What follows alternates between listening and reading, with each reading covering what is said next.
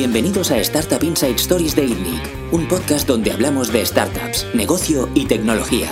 El episodio de esta semana lo patrocina Codeworks, la escuela de programación más intensiva de Europa con la que aprenderás JavaScript. Conviértete en full stack developer en tan solo tres meses. Los alumnos de Codeworks encuentran trabajo en menos de 30 días y su sueldo es un 27% superior a la media. Aprovecha el código de descuento en la descripción de este vídeo y solicita ya en codeworks.me.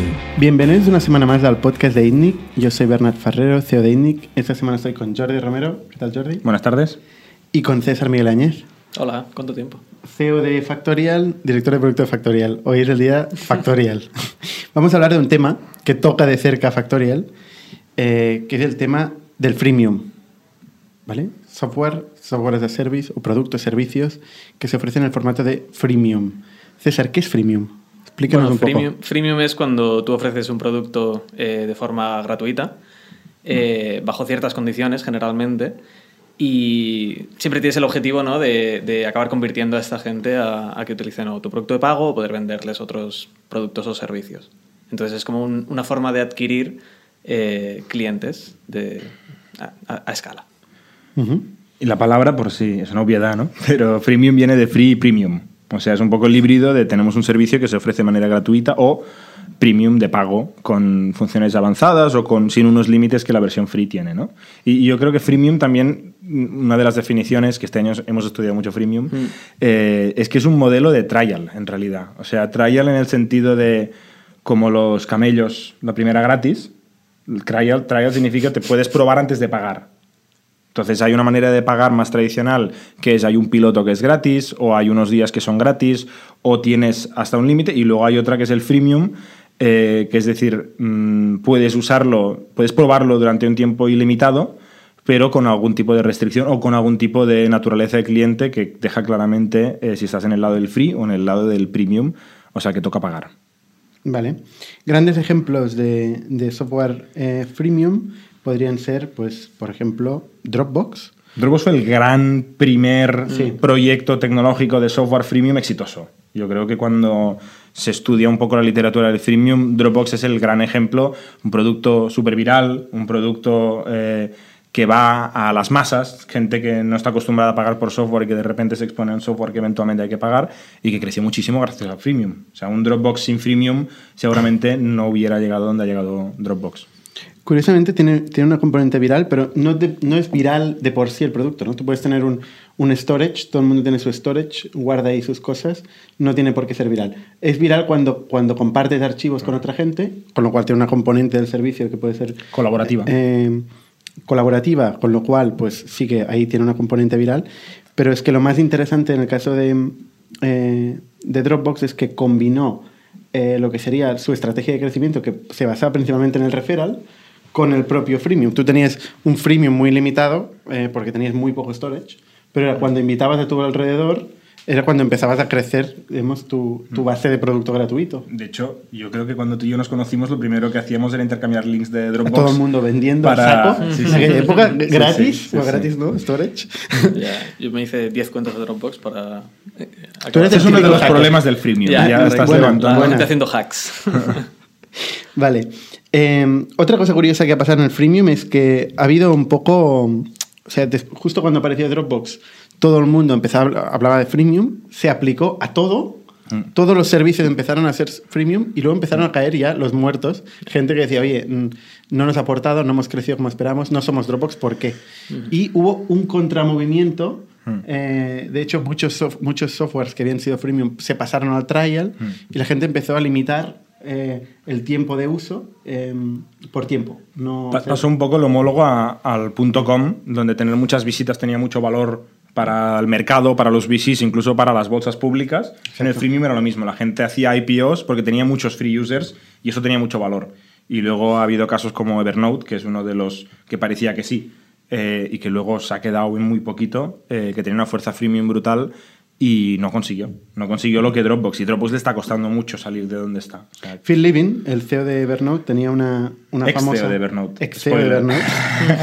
famosa frase que decía, y si quieres conseguir eh, un millón de clientes, consigue un billón de usuarios gratuitos, usuarios de pago. Conversion rate malito, ¿eh? también hay que decir.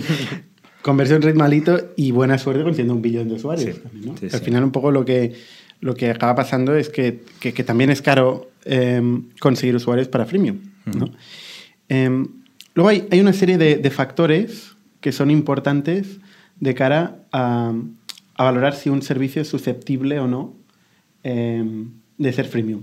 No, no lo hemos hablado antes, pero realmente vamos a intentar listar cuáles son Hmm. eh, los factores relevantes Sí. para que un, servi- un servicio, un producto pueda ser ofrecido como freemium. Y, y, con permiso, también con un poco de endogamia, vamos a hablar de nuestra propia reflexión como Factorial. Sí, luego entraremos en el Y- caso de Factorial y No, cómo pero- hemos hecho la transición pero de freemium a, a- a Yo- menos freemium. Sí. Luego explicamos. Eh, uno, una de las personas con la cual hemos estado discutiendo mucho el sentido del freemium es Christoph Jans, que es el fundador y managing partner de Point Nine Capital, que es inversor en Factorial, eh, y coincidió durante el Saster Europa, una conferencia que se hizo en París el mes de junio, si no me equivoco, donde entrevistaba a Joaquim Lecha, el nuevo CEO de Typeform, que ha estado aquí en el podcast también, y intentamos resumir muchas ideas en, ok, ¿cuándo tiene sentido freemium? Y me acuerdo que lo definimos en tres puntos, que luego Christoph ha hecho un blog post con los mismos puntos. Eh, el primer punto es, tienes que atraer con tu versión free el mismo tipo de empresas o de target que con la versión premium.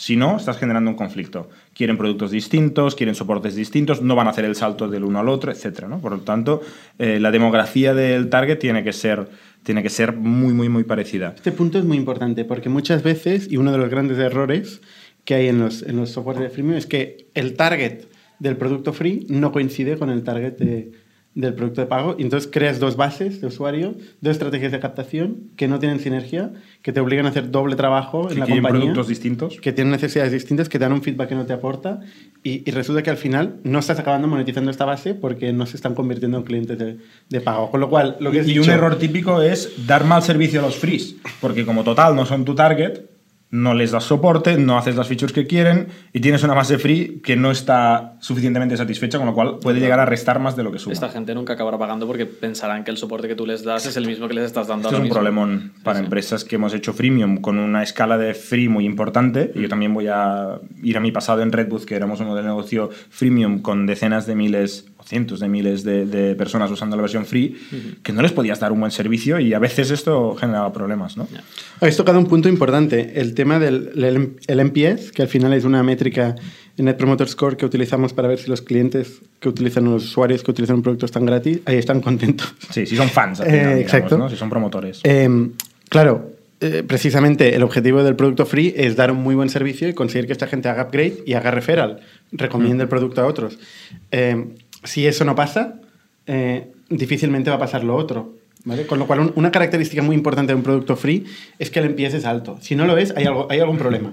Hmm. Y de hecho esto me lleva, volviendo a los tres puntos estos de cuándo tiene sentido hacer un freemium, el segundo es eh, dar servicio a los clientes tiene que ser casi gratis. ¿Vale? Con lo cual, si tienes un customer support o unos costes directos, yo qué sé, mm, eres Twilio o eres eh, YouTube, ¿no? que te cuesta dinero en servidores, o eres Dropbox, que te cuesta mucho dinero en servidores y tal, puedes llegar a morir de éxito de free porque no ingresas y gastas. Entonces, en el caso de Dropbox, pues consiguieron optimizar estos economics para que les saliera cuenta. Eh, ha habido otros casos en los, que, en los que el free cuesta dinero, por ejemplo, en soporte. Eh, nosotros en Redwood teníamos un equipo bastante importante de soporte, dando, dando soporte a gente free que nunca jamás convertiría. Y esto, como startup o como empresa en general, pero como startup te puede matar. Como empresa, pues te puede hacer perder mucho dinero. Evidentemente, cuando hablamos de coste de servicio, principalmente es soporte. En algunos casos. software. Puede, haber, puede, puede que tu software necesite hacer pagar a calls Imagínate pagar que, que regalara chapas eh, para las empresas pequeñitas. Eso cuesta dinero. Bueno, claro, eso es un freemium, ¿no? Hay, eh, Twilio le cuesta dinero, depende de cómo enrutar una llamada, ¿no? Eh, Twilio no es freemium por esto. ejemplos de... mm, Luego está la parte de los servidores y tal, que esto evidentemente tiene un coste marginal muy bajo para el usuario número uno. Ay, En número- B2B, número en, N más B2B, uno. en B2B es muy bajo. En B2C puede llegar a ser más importante. O, por ejemplo, otra que se me ocurre, eh, la de pagarse dinero. Eh, Venmo... Verse. Vers. Vers. eh, Vers cuesta, o sea, les cuesta Exacto. a veces dinero enrutar el dinero de uno al otro y pues ahí va el dinero del VC un poco a subvencionar este crecimiento, pero eso mm, te puedes pillar los dedos. Ujú. Versus un freemium que es free de momento, ¿no? O sea, con lo cual... Un, un ejemplo muy masivo de, de software que tiene muy, un coste marginal muy bajo es WhatsApp, por ejemplo, ¿no? que es B2C, Bueno. eh, tiene un coste de uso muy bajo y no tiene soporte, es totalmente self-serve. Hmm. Para, para poner un ejemplo que realmente todo el mundo conozca, Slack también tiene un coste de mantenimiento eh, y de uso, de, de gestión de servicio muy bajo. Nadie ha conocido o nadie ha hablado con, con soporte de ¿No? ¿Alguien de vosotros ha hablado con Estoy de Slack? pensando, no, no sé. Este, este, este Tiene es un help center muy bueno, o sea, hay que invertir, pero esto es una inversión, pero al menos una inversión que escala, ¿no? En self-service. La clave es self-service. Como más self-service, más posible el freemium que tenga sentido. Totalmente. Si no eres self-service, mm, olvídate. Pero volviendo a YouTube, por ejemplo, YouTube, eh, cuando se vendió a Google, eh, estuvo a punto de, de petar muchas veces porque les costaba horrores mantener los servidores de... Era un caso de- particular, principios del Bueno, vídeo claro. eh, y tal. Sí, bueno, sí, y sí. mucho volumen y, y codecs. tampoco son ejemplos de freemium, ¿no? Porque no tenían la parte mium. Bueno, anuncios. Porque era anuncios. Sí, pero en el momento en que se vendió a Google, yo creo que no. Estaban no pagando... hecho. Sí, sí, estaban a punto O de sea, morir. Google lo rescató por pasta Mm. y luego Google con su músculo lo ha hecho funcionar mm, súper bien, ¿no? Y el tercer punto, y luego a partir de ahí seguimos y cerramos este, este capítulo, es eh, ¿por qué regalarlo, no? O sea, ¿qué ganas con regalarlo? Pues tiene que haber una viralidad. El, el hecho de tener un cliente gratis, cliente gratis ya es una expresión que cuesta un poco de decir, ¿no? Un usuario eh, gratis te tiene que generar X clientes de pago. 0,1, 0,5, 1, lo que sea, ¿no? Pero te tiene que generar eh, clientes de pago. En el caso que decíamos antes de Dropbox, pues tú quizá eres un superusuario de Dropbox y, no- y eres estudiante de la universidad, no tienes ni un duro y lo usas mucho, invitas gente para que te den los megas gratis. Y a uno de estos que invitas tiene una empresa de 20 personas y dice, esto me va súper bien, voy a pagar 200 pavos al mes para tener Dropbox. Entonces tú les has generado 200 euros al mes y luego quizá este le ha generado otro y otro. ¿no? Entonces tiene que haber un coeficiente de viralidad X que justifique Que no sería muy alto en Dropbox a pesar de lo que la gente cree. ¿eh? Yo creo que alto es en WhatsApp, donde si no tienes la otra persona al otro lado, eh, directamente no puedes usar el servicio. Alto es en Zoom, un software de videoconferencias, eh, que realmente si la otra persona no, no- no utiliza el software, tú tampoco lo puedes utilizar. Entonces, en estos casos, como tú dices, eh, donde el coeficiente de viralidad es muy alto, es un caso claro de que el freemium te puede aportar. Siempre teniendo en cuenta las otras cosas que hemos hablado, que haya un, un- un camino claro a la monetización de esta misma base de usuarios. Mm. Sí, no sé, como un día que teníamos esta discusión, tú decías, esto es viral y esto es, no sé, que le llamamos de otra manera, ¿no? Porque, por ejemplo, Slack tampoco es viral. referral. Sí, o sea, al final tú en Slack, eh, si nosotros hacemos un Slack para podcast, por ejemplo, no pagaremos, seremos 5 o 6 personas. Eh, tampoco, o sea, sí, quizá invitamos a, algún, a alguno de los invitados y luego ellos lo usan, pero el coeficiente es muy bajito. Pero quizá tiene muchísimo volumen. Eh, pero con el Zoom realmente obligas a descargarse la aplicación y a exponer siempre a, a gente nueva, ¿no? Abres, abres la red. Has hablado de tres factores. Eh, prueba de que no nos lo habíamos preparado antes o lo habíamos puesto en común, es que yo también había hecho el ejercicio y tengo más. Bueno, esto lo hemos discutido mucho este año, sobre todo alrededor de Factorial, ¿no? Es un tema que llevamos muchos meses. Hay, hay otro factor que puede justificar eh, eh, un, un freemium, es que tienes un mercado potencial muy, muy grande. Realmente eh, tu servicio puede, puede afectar a muchísima gente. Yo creo que esto es otra característica que normalmente, como por ejemplo es el caso de Dropbox, ¿eh? siempre hablamos de Dropbox, pero o yo que sé, podemos hablar de Spotify, por ejemplo, donde el mercado potencial es, es muy grande. Hay otros casos edge del, del freemium, que es cuando eres capaz de monetizar tus, tus free users. Hemos hablado de YouTube, hemos hablado de Spo- de Spotify. Eh, Spotify precisamente em, puede monetizar su base de usuarios gratuitos, aunque su margen principal viene de su usuario premium. Y utiliza, utiliza los anuncios casi para... Para molestar más Sí. que para ganar dinero. Sí, sí. Sí, sí. Pero bueno, es otro, otro ejemplo, los periódicos, la- toda la industria de contenidos. Aunque son- está cambiando, ¿eh? Cuidado. Está cambiando, pero siguen siendo modelos freemium, en el fondo, ¿no? Porque Tres artículos gratis, ¿no? Muchos periódicos de los buenos internacionales te dejan leer tres y cinco artículos al mes gratis y luego te obligan a suscribirte. puedes monetizar vía la publicidad, pero evidentemente donde más No- ganan es no cuando la gente paga por el, por el servicio que consume. Em, luego hay otro, otro fenómeno que justifica el freemium, que es cuando tu uso eh, intensivo del servicio eh, justifica aún más el premium. Vamos, por ejemplo, el, el caso de Slack es clarísimo. Slack es, es bastante brillante el, el tema, ¿no? Porque primero, todo el mundo que lo utiliza, pequeño o grande, puede ser susceptible a pagar, porque al final lo que está accediendo es a su propio histórico de contenido que ha ido generando alrededor del tiempo. Además, Slack te dice, oye, todo tu histórico no te lo muestro porque no pagas, pero yo lo tengo. Si quieres acceder a él, puedes pagar. ¿No? Con lo cual, esto al final es un, es un factor bastante interesante de cara a un, modelo freemium.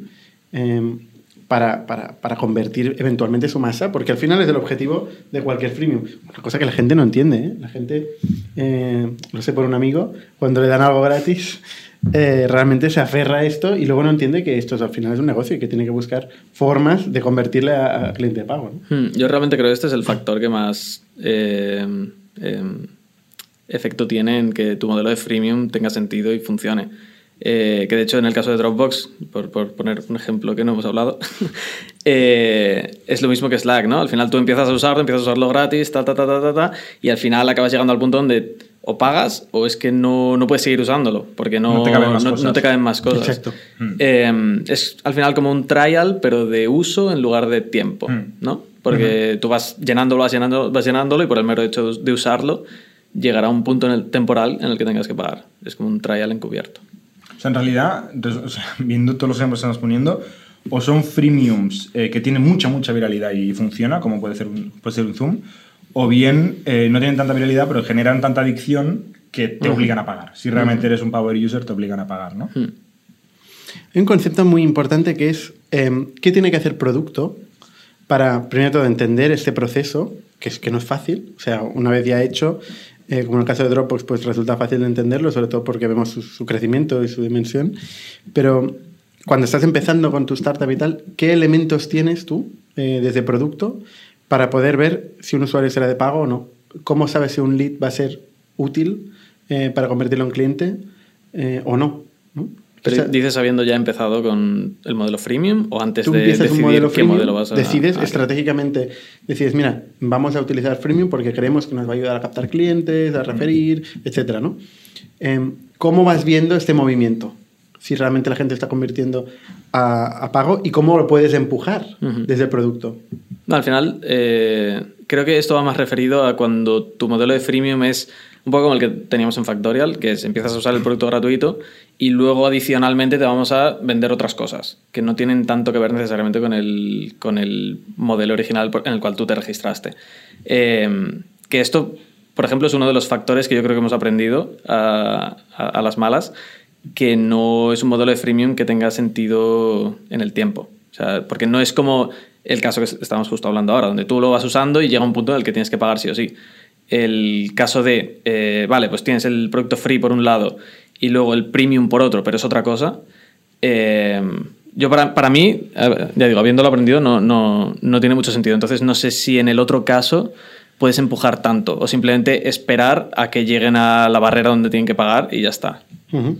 Yo creo que eh, uno de los temas que me acabo de dar cuenta que lo tenía tanto listado como ventajas eh, como desventajas del freemium es que te genera volumen. O sea, una de las. ¿Por qué hacer freemium? No? Mm. Porque llegas a todo el planeta. Porque el free tira mucho. Tiene demanda infinita. Tú siempre dices, ¿no? Tiene demanda infinita lo gratis. Que es verdad. El free tira mucho. En Factorial lo hemos visto. Y todos los freemiums que hablamos, todo el mundo los conoce porque, porque tira muchísimo el free. Como empresa, como gestor, como analista, como decision maker, genera mucho ruido el free. Tienes mucho volumen y cuesta mucho ver si es volumen de calidad, si esta gente va a pagar, eh, qué tipo de empresa es. Eh, incisos de, de Factorial. Eh, por el hecho de ser free, nosotros tenemos muchos registros de personas que no son responsables de recursos humanos de empresas target. Tenemos muchos estudiantes en másteres de recursos humanos que el profesor, y esto es, es genial, ¿eh? A largo plazo es genial, a corto plazo es un follón de métricas increíble. El profesor en una clase dice, hay una herramienta muy chula que es Factorial para gestionar recursos humanos. Crearos una cuenta y lo miráis, que es gratis. Claro, yo me acuerdo cuando empezábamos, al mes 5 o 6 de la empresa, en un máster en México creo que era, Hmm. eh, de recursos humanos, que luego lo detectamos, eh, notábamos cuando empezaba un curso en concreto que se nos registraban 200 personas de repente de México que decíamos, ostras, eh, son- we're big in México, ¿no? Sí. Eh, Estamos abriendo ya la sede en México y todo. Sí, sí, estábamos con la maleta y claro, empezamos a investigar un poquito qué tipo de empresas son y tal. Nada. O sea, eran estudiantes con sus Gmails o con sus no sé qué y dices, vale, ruido. Las métricas de conversión, los funnels, todas estas historias se complican.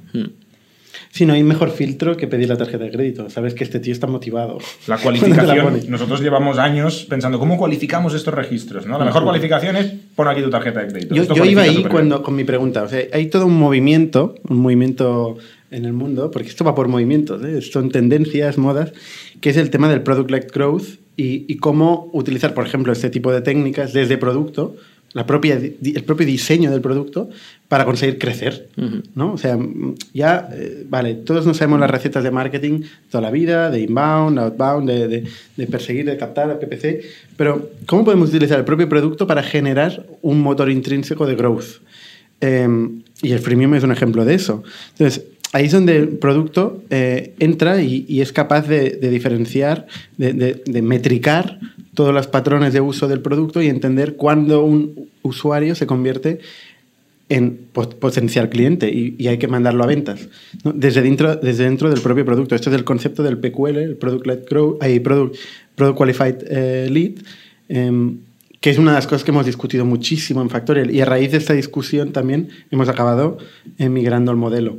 ¿no? O sea, ¿cómo, cómo en Factorial eh, nos planteamos eh, medir qué era un PQL? Hmm, Bueno, pues había dos eh, tipos de factores, por así decirlo, para cualificar una empresa como, como para cualificar una empresa. Eh, por un lado estaban eh, las características de la propia empresa, que directamente preguntábamos a, a todos los eh, registros, como puede ser, pues cuántos empleados tienes, en qué sector estás, en qué país, alguna otra más. Eh, y luego, por otro lado, son las acciones que hace dentro del producto, porque esto nos es bastante buen indicador de, de, pues, el tipo de uso que hace. Y si hay empresas que están haciendo un tipo de uso con el producto, es más probable que conviertan que otras empresas que están haciendo otro tipo de uso.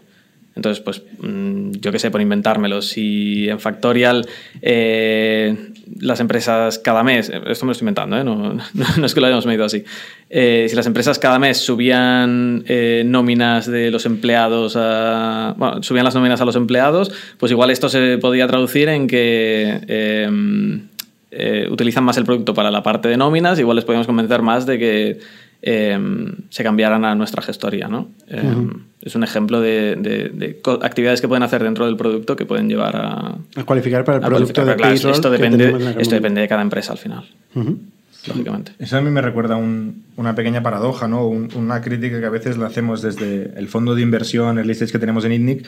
Muchos emprendedores, por no decir casi todos, nos vienen muy, orgu- muy orgullosos diciendo, no hemos invertido nada en marketing. Classic. Ahora llevamos haciendo producto como unos desgraciados y tenemos un freemium y tenemos no sé qué. Y decir, a ver, ¿no te das cuenta que tu marketing es el producto y el uso de tu producto es el marketing y que has invertido un montón en marketing? Y, y es una constante, ¿no? Porque el, Y no hay peor que eso, y, y que el CEO está publicando artículos, eh, haciendo blogs, Yendo a ferias. yendo a eventos, Sí, yendo a sí. ferias, haciendo todo básicamente lo, lo máximo que hace la Enterprise, digamos, se puede permitir Enterprise y pocos más, eh, y no son conscientes de la, la inversión enorme que están haciendo. Si en sois marketing. emprendedores, presentad vuestro pitch, pero no digáis que no hacéis marketing, porque no cuela. Todo el mundo hace marketing. Que de hecho esto es un poco el, el nuevo movimiento, ¿no? Eh, venimos del freemium, de que acabara el movimiento freemium y ahora estamos empezando a empresas que llevan en la cueva dos, tres años eh, haciendo solo producto, hacen cero marketing del de toda la vida.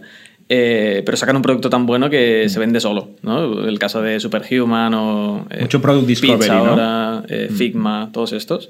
se meten en la cueva dos, tres años y te hacen un en producto la cueva, pero la con y- clientes. Clientes beta. Early, cli- early testers, sí, correcto. Que es una cueva relativa, pero bueno. Sí, pero de, de puertas afuera, Pero que sin- es sin donde, product hunt, o sea, sin captar, sin captar en absoluto. O sea, cero lean startup. Correcto, lo contrario. Lo contrario a lean startup. Es un- es No un- estoy de acuerdo, yo creo que es un nuevo Lean Startup. Porque es que, insisto, Superhuman, eh, cuando todavía estaba muy eh, stealth, tenía un montón de clientes pagando, ¿eh? Pero uno por uno. Le iba al VC, al amigo del VC, al primo del amigo del VC, y ahí llegaron a miles de clientes. Sí, ¿eh? pero- Fíjate que hablas no era- VC, o sea, Ya, pero llegaron a Muy miles. lean con, con un VC desde el primer día no será. Bueno, porque están en Silicon Valley, porque son gente que vinieron una empresa, Raportif a LinkedIn. o pero sea, pero no fue el un primer mes cuando fueron a buscar usuarios. No. No, O sea, pero llevaban ya en la cueva sí, un tiempo. llevaban un tiempo en la cueva, pero luego siguieron en la cueva y hay otros productos que lo han hecho Hmm. con una selección de quién es nuestro cliente perfecto eh, le voy a dedicar un premium support, no voy a hacer marketing, pero voy a ir yo, CEO y co-founders y equipo Mm. de producto a su casa a enseñarle a usar el producto durante tres horas, que esto cuesta más que todas las campañas de AdWords que te puedes producto, el imaginar. producto ya estaba hecho. Sí, sí. Que es en Sí, sí, donde quiere existir. primera- O sea, sí, y sí, en el sí. caso de Figma, por ejemplo, la inversión tecnológica es tan grande que es Mm. que o te metes en la cueva un mínimo de tiempo o no puedes hacer lo que Figma ha hecho. Bueno, siempre se puede hacer, ¿no? Siempre se puede hacer por fases, por bloques. En el, caso de Figma, en el caso de Superhuman es probable que sí. En el caso de Figma no lo sé, ¿eh? porque tecnológicamente es hiper complejo. Es curioso porque el modelo de desarrollo de software va evolucionando, por, ¿no? porque esto era así hace 20 Mm, años. Totalmente. ¿no? Era todo, y casi un modelo de bio, o sea, parece bio, ¿no? O sea, tú estás ahí en el laboratorio con la probeta, Es que ¿no? Típicamente se tirando así. dinero. O sea, antes todo lo que era I más D se hacía cueva, millones y luego todo o nada. Lotería. Mm. Y los inversores de capital riesgo clásicos eran así. Metían decenas de millones Correcto. de euros o cientos de millones de euros en una investigación y luego quizá tenían la patente de la Coca-Cola o de la penicilina o lo que sea, o nada. Vamos a, a los tipos de freemium que hay antes de ir a la historia concreta del caso de Factorial y os, os revelaremos, os explicaremos de qué, qué es lo que hemos hecho, qué es lo que hemos descubierto. Eh, ¿cómo, cómo se fracciona el freemium normalmente? ¿no? O sea, hay una, una parte que es eh, por funcionalidades, ¿no? Eh, no sé si tenemos, tenéis alguna idea de eh, freemium por funcionalidades. Bueno, sería el caso de Slack, por ejemplo. Eh, Airtable, por ejemplo. También. O Airtable. Airtable es un buen caso de funcionalidades. También por Zoom. Y también Zoom, correcto. Es funcionalidades y uso, sí, es las dos cosas. ¿Qué funcionalidades? Y Slack también. Bueno, es que no, no estoy muy familiarizado. Zoom, por con- ejemplo, eh, la funcionalidad de tener eh, mm, conferencias de más de dos personas, o sea, más de one-on-one, eh, durante más de 40 minutos es de pago. Claro, pero Eh, es más- es más uso que- No solo, porque no. integrarte con sistemas de videoconferencia de sala también es de pago. Eh, integrarte con Mm. sistemas de VoIP también es de pago. Son cosas más enterprise, pero... Sí, pero yo diría que la, la- la principal, el principal paywall es los 40 minutos de, de Para gente ¿no? como tú, sí, para enterprise Bueno, no. ya, es- yo- o sea, para, para. No, más pequeñas... Pero si, si te pones a comparar el freemium con el premium, o sea, el freemium se convierte en premium cuando estás harto de que te corten las llamadas a los 40 minutos porque no es O profesional. cuando te compras un sistema de conference room. o no sé. Eh, por ejemplo, eh, de funcionalidades también están los drifts, los... eh, ¿cu- ¿Cuáles más? Me he apuntado antes todos los que usamos. HubSpot, si no me equivoco, ha sacado una parte HubSpot. free. ¿Ah, sí, sí? Ah, El no CRM es free. Tiene un CRM free. O sea, la Ah, parte que sales Intercom, es ¿no? free. Ya. Igual que Intercom. Intercom es un ejemplo de, De funcionalidad escapada si no, si no actualizas. O Airtable, principalmente, que tiene los dos componentes. ¿no? El componente Airtable te cobra si eh, pasas un número de records, que es como ellos llaman a cada una de las filas de sus tablas, eh, en principio, porque aparentemente te puedes pasar del límite y no te cobran nunca. ¿Sí? Sí. Que no- se entere, el señor Airtable. Eh, y luego, por otro lado, eh, te pierdes un montón de funcionalidades si no pagas por el producto más caro que ellos tienen, que es lo que llaman blocks, que es lo que te permite hacer transformaciones de datos y, y poder tener un montón de visualizaciones distintas de tus datos. O Esto es muy caro. Typeform, tú puedes hacer un Typeform y si a Mm, la correcto. última página le quieres quitar la publicidad de Typeform tienes que pagar, si quieres hacer lógica tienes que pagar, Mm, si quieres que te contesten más de 100 personas o las que sean tienes que pagar, o sea, hay, hay distintos ejes, muchas veces eh, hay distintos, o sea, en, en Redbooth también teníamos una versión sencilla gratis, si querías integrarte con Box, Dropbox o yo qué sé, mm, Microsoft, eh, tenías que pagar, ¿no? O sea, hay funcionalidades que ya sabes que son cosas que a las empresas les interesa. Single sign-on es una clásica. Cosas de empresa que dices a los pequeñitos les va a dar igual, pero a las empresas les va a ser muy importante. Y, y está muy claro este... Nos hemos dejado un ejemplo que, que también es muy early y muy, muy, muy notorio, que es el caso de MailChimp. Eh, MailChimp em, está ya cerca del, del billion en, en ARR, en facturación recurrente anual. Y, y su caso fue interesante. Es un, es un caso precisamente que no tiene VC, Hmm. eh, Bootstrap, y que en un momento dado se les ocurrió, oye, ¿por qué no vamos a dejar que a una base, si, si envías a una base pequeña de, de usuarios, puedes utilizar el producto gratuito, pero vamos a explicar que esto está hecho con Powered MailChimp. by MailChimp. En un momento donde no había tampoco muchos competidores y tal, fue, fue uno de los puntos clave para MailChimp para darse, darse a conocer. Y precisamente no ha sido intensivo en, en capital o en VC, ¿no? Y es, y es creciendo. Porque mandas emails a mucha gente. O es highly referral, no sé si es viral, es pero very high referral. tiene mucha exposición. Correcto. Porque por definición la gente está mandando miles de emails con tu logo en el footer. Es un poco el ejemplo de, de Hotmail o de en ejemplos más locales MailTrack. MailTrack también es gratis, pero pone MailTrack en cada email que mandas. Si quieres quitar esto, pagas. Y hay gente que paga solo por quitar la pegatina. Pero Pero sí, sí que es verdad que, sí que es verdad que MailChimp también tiene el, el mismo caso de Dropbox, de que si tú lo vas usando, acabas teniendo que Mm. Se pagar sí o llena. sí porque se te Se te llena. llena. Que yo, yo- yo insisto que creo que es la clave de. Pero estas dos dimensiones son, o sea, estoy pensando también de, de mi época de Red Booth, eh, teníamos los Trelos, teníamos los Asanas, teníamos mucha competencia, demasiada competencia, y en muchos había hasta un número de usuarios gratis, entre 5 y 15 típicamente, que eran las microempresitas que pueden crecer o pueden colaborar o pueden hablar de ti, y luego funcionalidades. Entonces había empresas Ese pequeñas. es el otro eje. El otro eje que iba a entrar es el, es el, tamaño de la empresa, ¿no? O sea, a nivel de funcionalidades, hemos No, realmente el, el eje de los usuarios no es el eje del uso como sí que es en MailChimp y Dropbox. No. Porque, o Es sea, en, de en el correcto, en el caso de eh, Redbooth, eh, pues el eje comparativo sería el número de tareas que, que puedes Mm. crear en tu cuenta, ¿no? Hmm.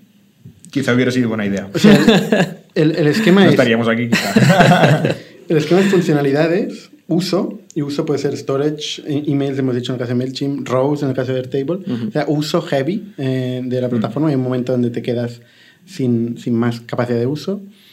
Eh, y luego está el tema del segmento, que normalmente se utilizan los, los empleados eh, o los usuarios. ¿no? Como más em- usuarios y empleados tengas en la plataforma, hay un día, un momento donde pum, pasas a pagar. ¿no?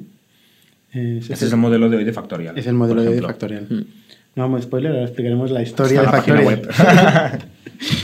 Vale, y luego hay un tipo de freemium que se convirtió en otra categoría, que es el, el- el tiempo, ¿no? Se- se es el original, ¿eh? el trial es el original. Mm. Claro, entonces el, el trial en el fondo es, no deja de ser un modelo de freemium. Tú tienes uso del producto durante un tiempo X, que puede ser... Ahí también ha habido muchas filosofías, ¿no? Ha habido mm, tres meses, un mes, 15 días. Se ha ido recortando eh, cada vez más. En general, de mercado. los análisis cuantitativos es que 7 performa mejor que 14 y 14 performa mejor que 30 Correcto. en ratio de conversión. O sea, no es aquello que aceleres el ingreso, no, no. Es que si le das demasiado tiempo, la gente se duerme en los laureles y procrastina. Si le das poco tiempo, la gente se pone las pilas y prueba el producto y si iba a comprar, compra y si no iba a comprar, se va, pero se va rápido. Nosotros tenemos un sistema de atribución donde separamos lo que es la awareness, que es cuando nos dan... Nos para otro conocemos- nos conocen hasta cuando es el interest, que le llamamos interest, y cuando acaba siendo el goal, el purchase, etc. ¿no? Eh, como más somos capaces de juntar el interés y el goal eh, con el awareness, más motivación intrínseca tiene nuestro usuario para acabarse convirtiendo. O sea, no, no vamos a darle argumentos para alargar este tiempo. Ya Sí. que ahora tienes la motivación, estás descubriendo, pruébalo todo, eh, habla con nosotros y compra. ¿no? Una de las máximas más valiosas en ventas o en negocios es que time kills all deals. O sea, cada día que pasa es menos probable que se cierre algo, lo que sea. O sea que sí, sí. Trials, como más cortos posible, mejor.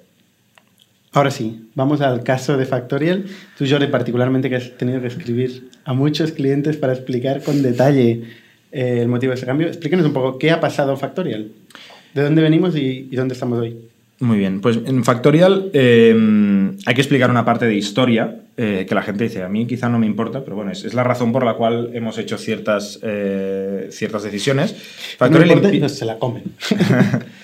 Factorial empieza con un modelo de negocio donde decimos somos capaces de aportar mucho valor con un software de gestión de recursos humanos, por si uno no lo sabe, eh, para pequeñas y medianas empresas, y somos capaces de generar un negocio eh, intermediando un mercado muy grande que es el de la retribución de los empleados a través de employee benefits. Entonces decimos, vamos a captar empresas y darles mucho valor con el software, lo vamos a ofrecer de manera gratuita para tener ese volumen que decíamos antes, queremos minimizar la fricción, tener el máximo de empresas usándonos y entonces ofrecerles un upsell que no les cuesta dinero a las empresas, que es mejorar la retribución de sus empleados eh, a través de employee benefits.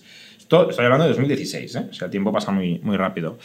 Empezamos, hicimos un software, eh, lo ofrecimos gratuito, gratis funciona muy bien, crecimos un montón en uso, súper contentos, métricas, vanity metrics, ¿no? que se llaman métricas vanidosas a tope, eh, sign-ups, uso, eh, muy contentos, la verdad, y empezamos a, a desplegar este modelo de negocio. Al cabo de unos meses de trabajar en este modelo de negocio, llegamos a la conclusión de que aunque el mercado es muy grande y el problema es muy grande, los unit economics no nos gustan. Son unos unit economics en los que hay tantos porcentajes por el camino. Un porcentaje de las empresas despliegan estos productos, un porcentaje de los empleados se acogen a estos productos y de esos productos solo un pequeño porcentaje llega a nosotros como broker, como intermediario. No saben los números, decimos, ok, era una idea bonita, el mercado está ahí, puede tener sentido, pero no conseguimos eh, generar el negocio que factura 100 millones de dólares en los próximos años como nos marcamos como ambición. Eh, pero la buena noticia es, ostras, hemos hecho un producto que a la gente le encanta. Hemos tenido en Factorial un Net Promoter Score, un NPS súper alto, un feedback muy bueno y un crecimiento. La gente se recomienda entre sí Factorial, etc. Y decimos, bueno, vamos a explorar qué más podemos hacer. ¿no? Entonces hacemos el cambio, como comentaba antes César, es decir, vamos a aprovechar este software gratis, ya no tenemos este upsell a, Employee Benefits, tenemos un upsell a un servicio accesorio al software de recursos humanos, que es la gestión integral de personal, que incluye toda la gestión de payroll, de nóminas, contratos, etc. Es un producto que tiene un precio alto, eh, que, sustituye el, presupuesto de la asesoría tradicional eh, y estamos hablando de entre 12 y 16 euros, eh, dependiendo del momento, y fue, fue subiendo el precio. Y íbamos captando empresas para el free y detectábamos entre este océano de empresas free algunas que eran interesantes para nosotros para hacer el upsell al, producto payroll. Ahí es donde hablaba antes César, donde detectamos los Product Qualified Leads. Pero era mm, mucho trabajo pescar en un mm, océano. O sea, es irse al medio del Atlántico con una caña. Mm, buena suerte, es, es muy grande, ¿no? Entonces, eh, bueno, esto nos ayudó, nos generó mucho negocio, nos ayudó a crecer la empresa, levantamos capital riesgo con fondos muy buenos y con el tiempo seguimos mm, discutiendo un poquito cómo podemos hacer para, crecer más, para, para, generar el máximo valor como empresa, que es un poco nuestro objetivo como gestores eh, de la compañía y decimos, oye, se nos ha perdido el hilo. Empezamos con una idea, esta idea se ha transformado demasiado y nunca nos hemos replanteado porque somos freemium. Y un poco hacemos un ejercicio que yo creo que cuesta mucho, que es replantearse las cosas desde cero.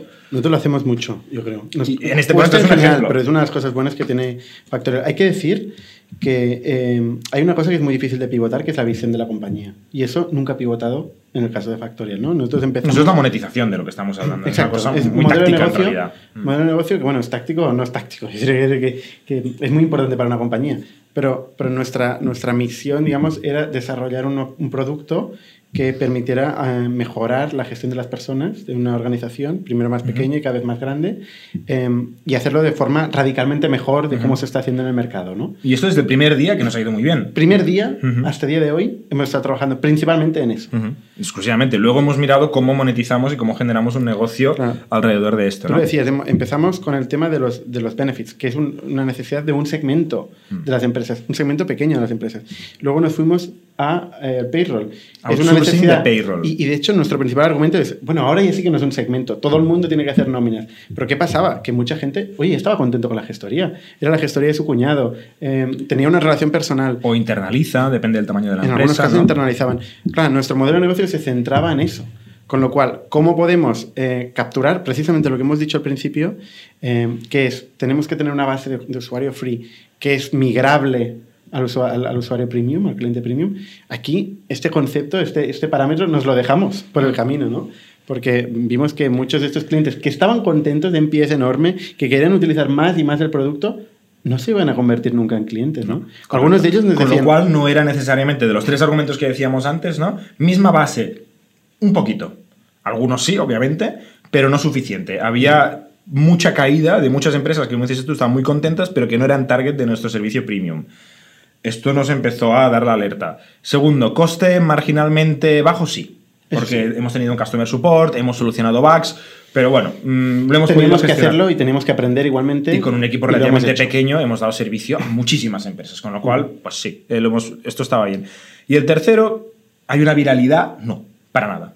Factorial, sí que es cierto que la, la gente de recursos humanos se lo recomienda mucho, pero no es inherente del producto. Las empresas son islas y el software de recursos humanos se queda en esa isla, que es la empresa. Tú no colaboras con distintas empresas con tu factorial. El factorial de una empresa mm, no se expone a caras afuera, ¿no? Y nos ha pasado mucho que personas de recursos humanos que evidentemente tienen movilidad laboral van trayendo nuestra herramienta a las siguientes empresas. que es fantástico en cuanto a satisfacción, pero como coeficiente de viralidad es muy pequeñito. Mm. Correcto. Hemos visto que al tener tanto impacto en el mercado, captando casi 50.000 empresas que han acabado utilizando el producto, eh, pues vemos ofertas de trabajo donde la gente pide conocimiento de Factorial. O sea, realmente vemos que estamos ahí fuera, eh, hemos conseguido que mucha gente lo use, pero cuando analizas fríamente, cuantitativamente el coeficiente viral, realmente no justifica. Entonces, hacemos este replanteamiento, esto fue durante mitades de este año 2019, y llegamos a la conclusión de que, de que no es un modelo que se adapte a- al producto y a la necesidad y al target y a la modalidad de, de modelo de negocio que tenemos en ese momento. Y decidimos empezar a experimentar. Eh, probamos a partir de ahora con todos los nuevos signups, eh, cambiamos el mensaje, hacemos eh, pruebas de cómo comunicar, dónde poner el paywall. ¿no? El paywall es la barrera de pago, o sea, qué es gratis y qué no es gratis. Queremos seguir ofreciendo una parte gratis. Decidimos, mira, para las empresas muy, muy pequeñitas vamos a mantenerlo gratis, así mantenemos algunas de las ventajas del freemium. Pero para las empresas que realmente tienen unos pains, unos, unos dolores de recursos humanos importantes, les ponemos un precio y vemos que el mercado responde bien. O sea, que realmente las empresas están dispuestas a pagar por ese mismo, so- el mismo software. ¿eh? Luego, obviamente, hemos reforzado con funcionalidades nuevas, pero ah, de partida es el mismo software. Vamos a probar eh, de cobrarlo con el nuevo funnel, ¿no? con las nuevas empresas que se registran. Curiosamente pasaba una cosa, que era un sesgo negativo que teníamos en nuestros usuarios cuando todavía éramos gratuitos, que hay gente que le producía cierta intranquilidad el hecho de que fuera Mm, gratuito. desconfianza. Estoy haciendo una inversión muy grande, que es más importante que el dinero que pago por ello, que es meter a todos mis empleados, crear un nuevo proceso en la compañía, cambiar mi forma de trabajar, y resulta que esto no me está costando nada. ¿Cómo sé yo que, que esto es sólido, que esto me va a aguantar? ¿no? O sea, realmente, cuando teníamos feedback a veces era negativo el hecho de que sea gratuito. ¿no? sobre todo las empresas que más nos interesan, que son más grandes, que tienen más pain. Teníamos varias páginas en el Help Center de ¿y por qué es gratis Factorial? ¿Y por Mm. qué no pasa nada? Tranquilo, no vamos a vender tus datos, eh, no somos Facebook. eh, y gente que nos pedía muchas explicaciones. Y al final es de, mira, cobramos. Ok, lo entiendo, eres una empresa, ofreces un servicio y cobras por el servicio.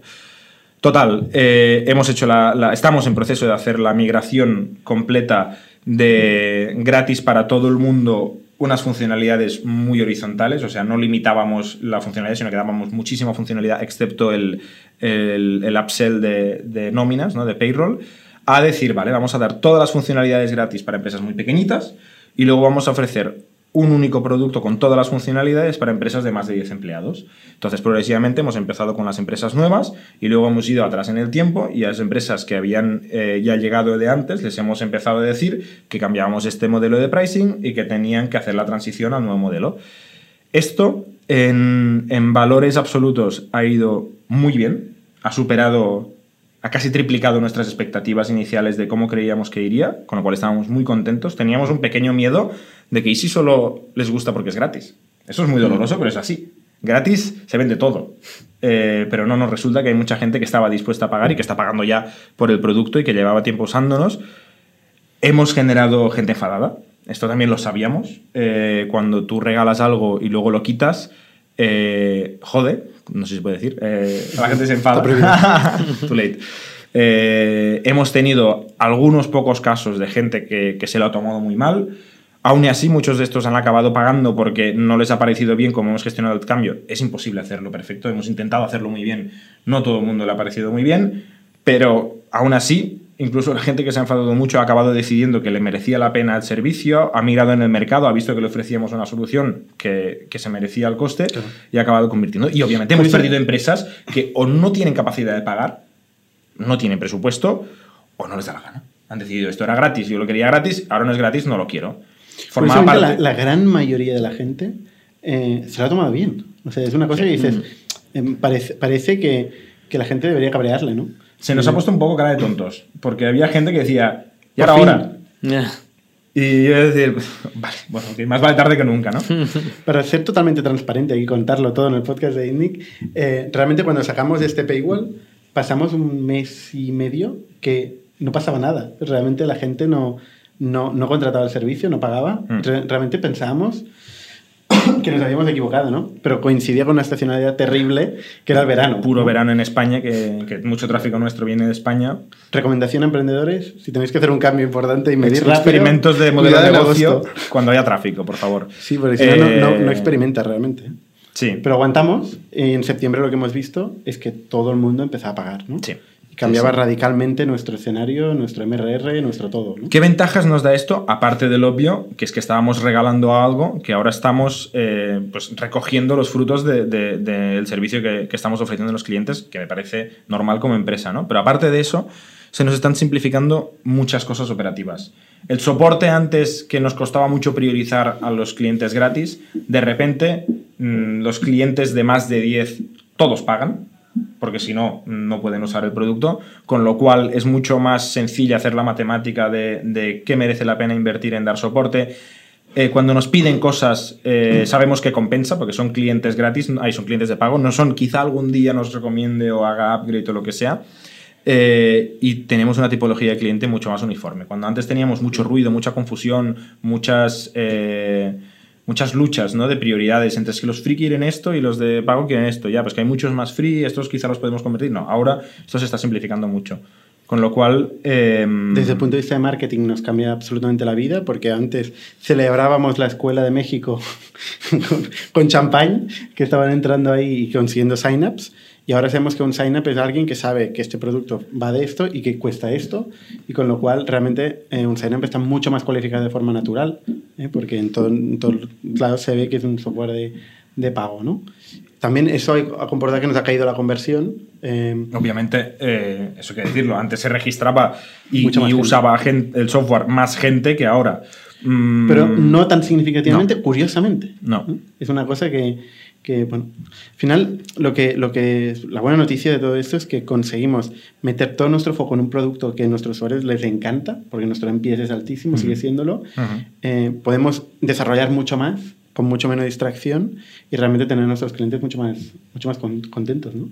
Bueno, y Sí, crecer como negocio, porque al final nosotros somos una empresa eh, que pierde dinero. Somos hay una gente que no lo entiende, Ya, ya, por eso que lo repito. cobrar por lo que- por lo que somos, nosotros somos pues, fundadores, ¿no? ejecutivos de una compañía eh, que decide invertir muchísimo en tecnología, en captación, en crecimiento. Invertir muchísimo significa perder mucho dinero, pero mucho dinero es mucho dinero. Levantamos rondas de millones de euros no para que estén en el banco, sino porque nosotros estamos gastando en hacer un producto y en crecer. Y tenemos que llegar a la sostenibilidad, si no desapareceremos, porque al final la gente se, se- se cansará de, de poner dinero en la cuenta corriente y nosotros queremos ser una empresa sostenible para poder seguir creciendo, contratar más gente, hacer mejor el producto, seguir dando servicio a más y más y más empresas.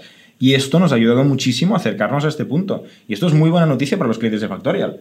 Porque tienen un partner que está mucho más, un proveedor de software, de una herramienta estratégica para el negocio, que está mucho más cerca de ser sostenible, de ser rentable y de poder contratar muchos más developers, designers, gente de customer support para dar mejor servicio a, a los clientes.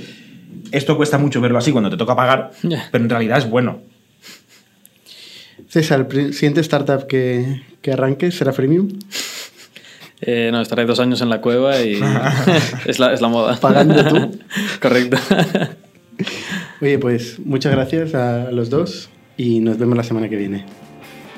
Suscribíos a nuestro podcast en youtube.com barra Spotify, iTunes, Google Podcasts, Evox y otras plataformas para no perderos ningún episodio. También lo podéis recibir en vuestro correo suscribiéndoos a nuestra newsletter en itnic.net.